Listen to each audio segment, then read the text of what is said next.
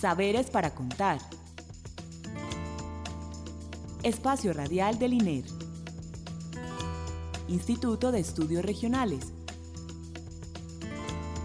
Universidad de Antioquia.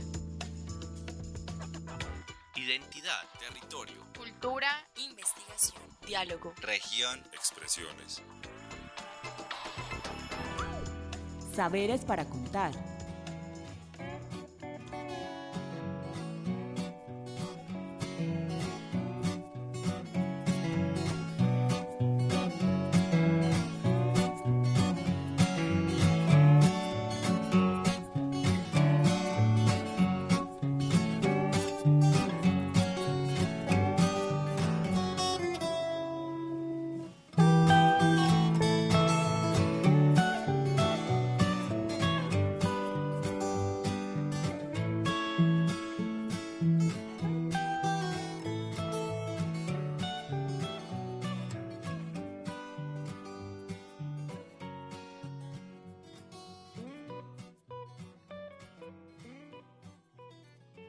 Buenas noches, les damos la bienvenida a nuestro programa radial Saberes para Contar, un espacio radial del Instituto de Estudios Regionales de la Universidad de Antioquia.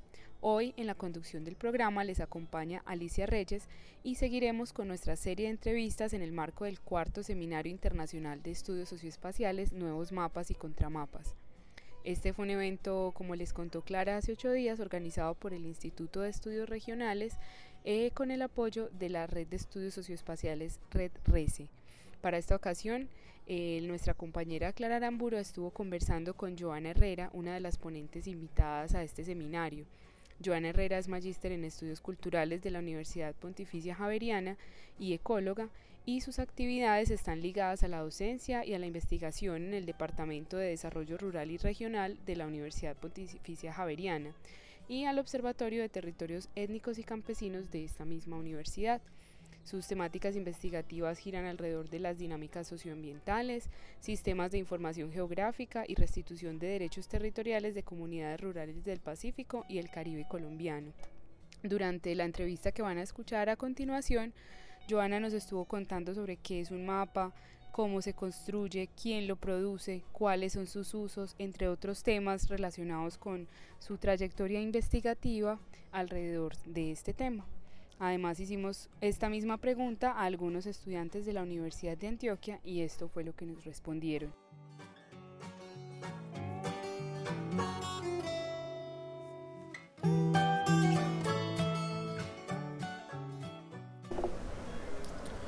Mapa es mm, una herramienta de posicionamiento global, pero a su vez es una herramienta que puede ejercer eh, poder y control sobre eh, el lugar que intenta ilustrar. Eh, de ese modo puede ser utilizado por y para o en contra de la población que habita ese lugar.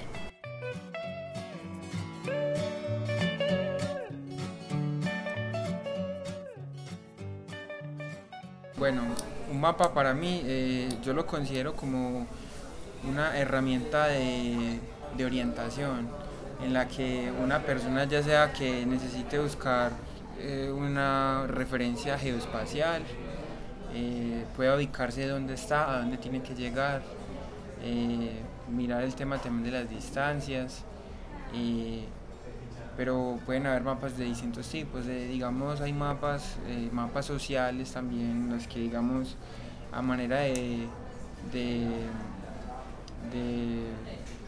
de orientación también, digamos, me permite a mí cartografiar un, territorio, un escenario, para identificar, digamos, cuáles son esos puntos eh, donde, digamos, pueden haber tensiones o, donde, digamos, hay ciertas dinámicas sociales. Eh, mapa también puede servir como, como una herramienta de, de, trabajo, no sé, ya sea para geografía, ingeniería, arquitectura, mapas a escala, pues infinidad de cosas que pues hay muchas formas en las que se puede utilizar un mapa, todo depende de, de las necesidades que tiene la persona o las personas que recurren a esa herramienta.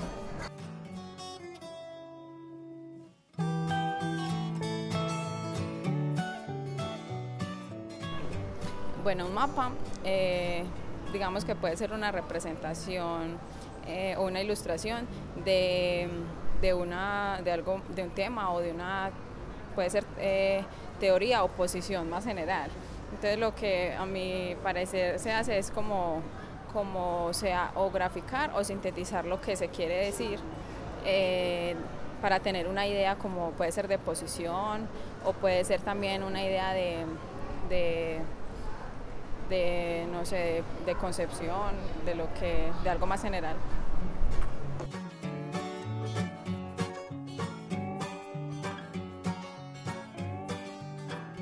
Un mapa para mí es una representación mental de un lugar, pero también puede ser una representación de, de algún concepto que yo quiera desarrollar.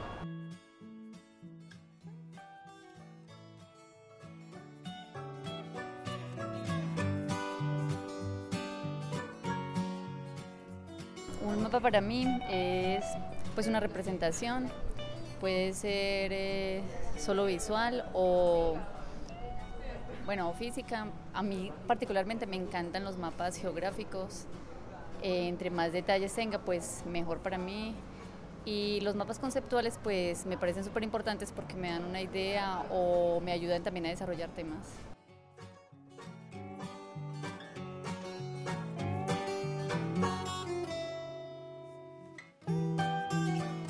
Para mí la idea de mapa me remite a unas relaciones de poder en las que se incluyen y se excluyen cosas dependiendo de la persona que construye el mapa y con el objetivo para el que lo construye.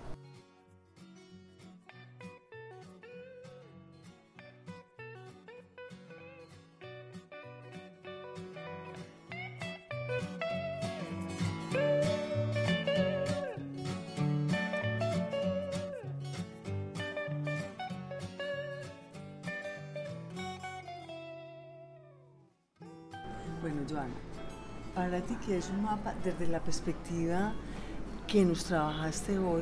¿Qué es para ti un mapa? Yo creo que un mapa es una imagen, también es un texto, es un modelo, es una representación.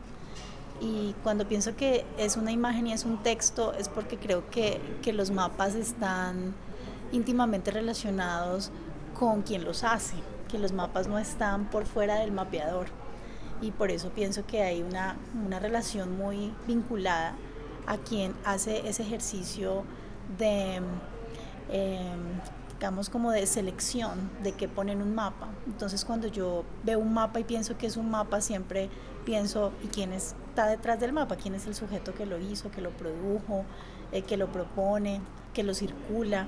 Entonces nunca pienso como en mapa y cartógrafo, por separado, sino que siento que allí hay como una, una relación, una síntesis que no hemos analizado eh, profundamente. Entonces parecería un objeto y al final creo que es más como un constructo eh, social más denso que un objeto.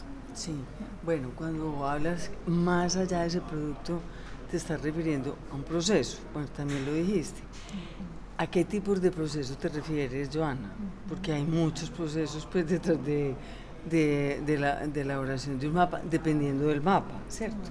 ¿Tú a qué tipo de procesos te estás refiriendo?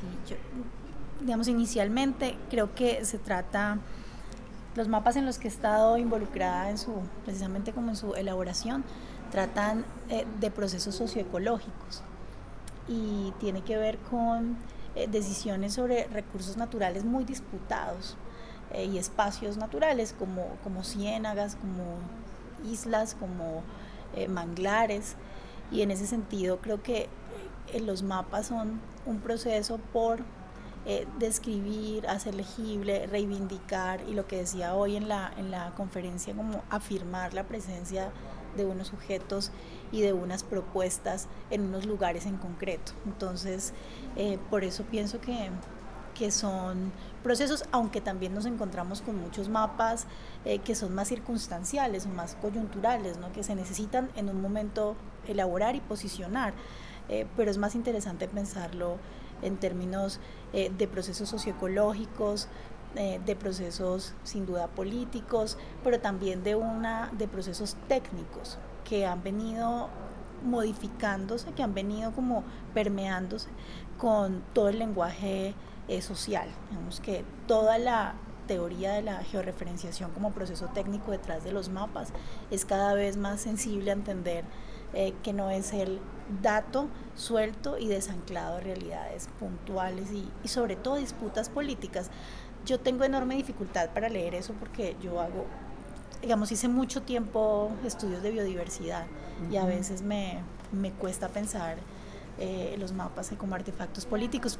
Ya cada vez lo entiendo más, lo veo más en terreno, más que lo que propone la teoría, eh, porque en, en, las ciencias eh, biológicas los mapas son modelos y son representaciones, pero casi siempre con toda esta idea de la exactitud de la, de la, por ejemplo, de la descripción de un recurso natural. Entonces es un mapa que describe y es un mapa exacto y es un mapa verdadero, ¿no? Entonces salirse de ese lenguaje, eh, empezar como a tomar distancia de esos postulados es, es bien difícil, es súper difícil, porque digamos que fui formada muchos años en el método cartográfico más ¿Y digamos, más abstracto. ¿Te ha parecido que en esos procesos de defensa del territorio, reivindicación del territorio, o cuando tú hablas de político es como el conflicto por el territorio, es qué lugar ocupa el mapa al lado de otras formas de reivindicación, defensa o lucha por el territorio. ¿Por qué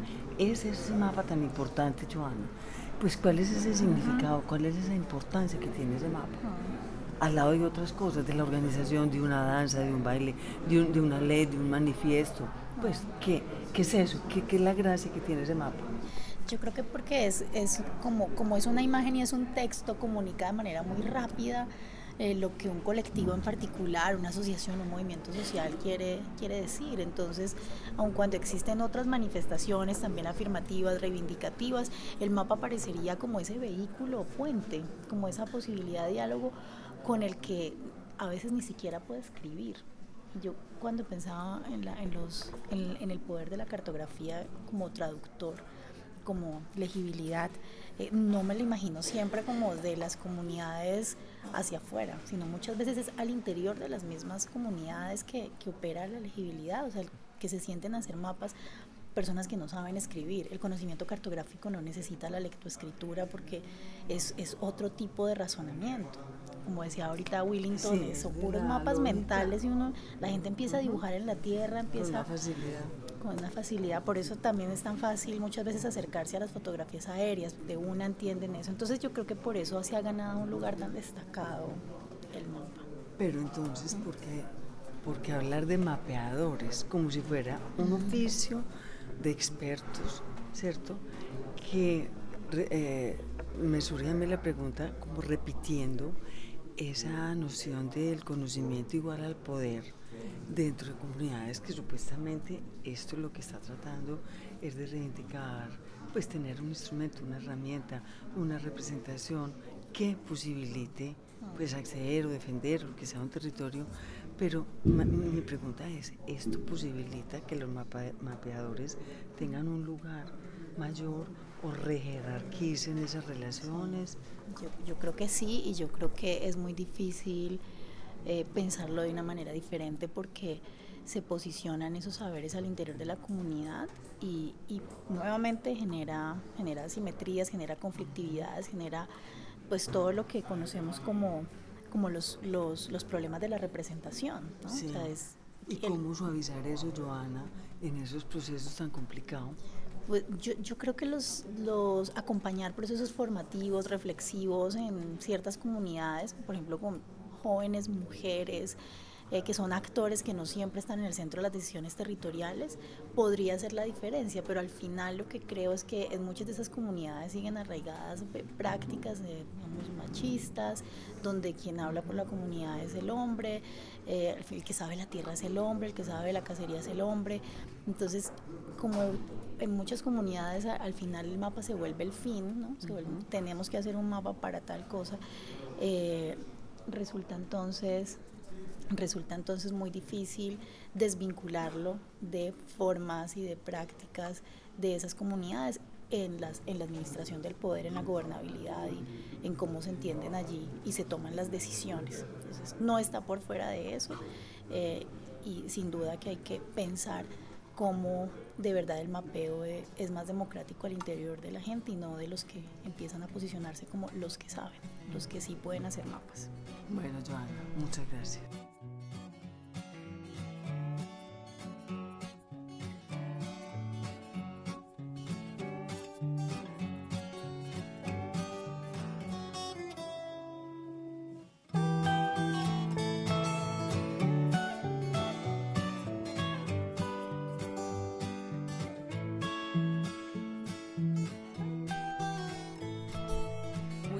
Llegamos al final de nuestro programa.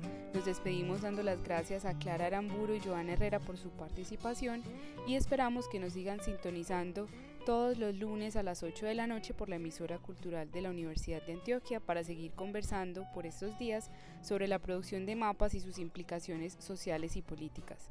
Recuerden que nos pueden escribir al correo saberes. Les habló Alicia Reyes y que tengan una feliz noche.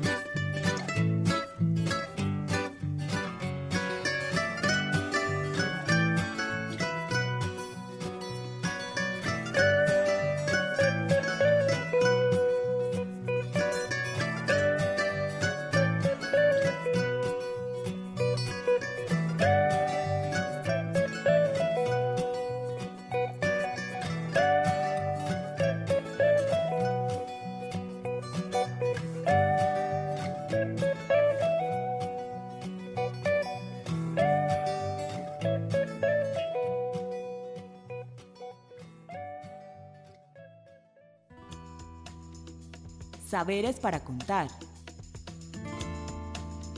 Espacio Radial del INER. Instituto de Estudios Regionales. Universidad de Antioquia. Identidad, territorio, cultura, investigación, diálogo, región, expresiones. Saberes para contar.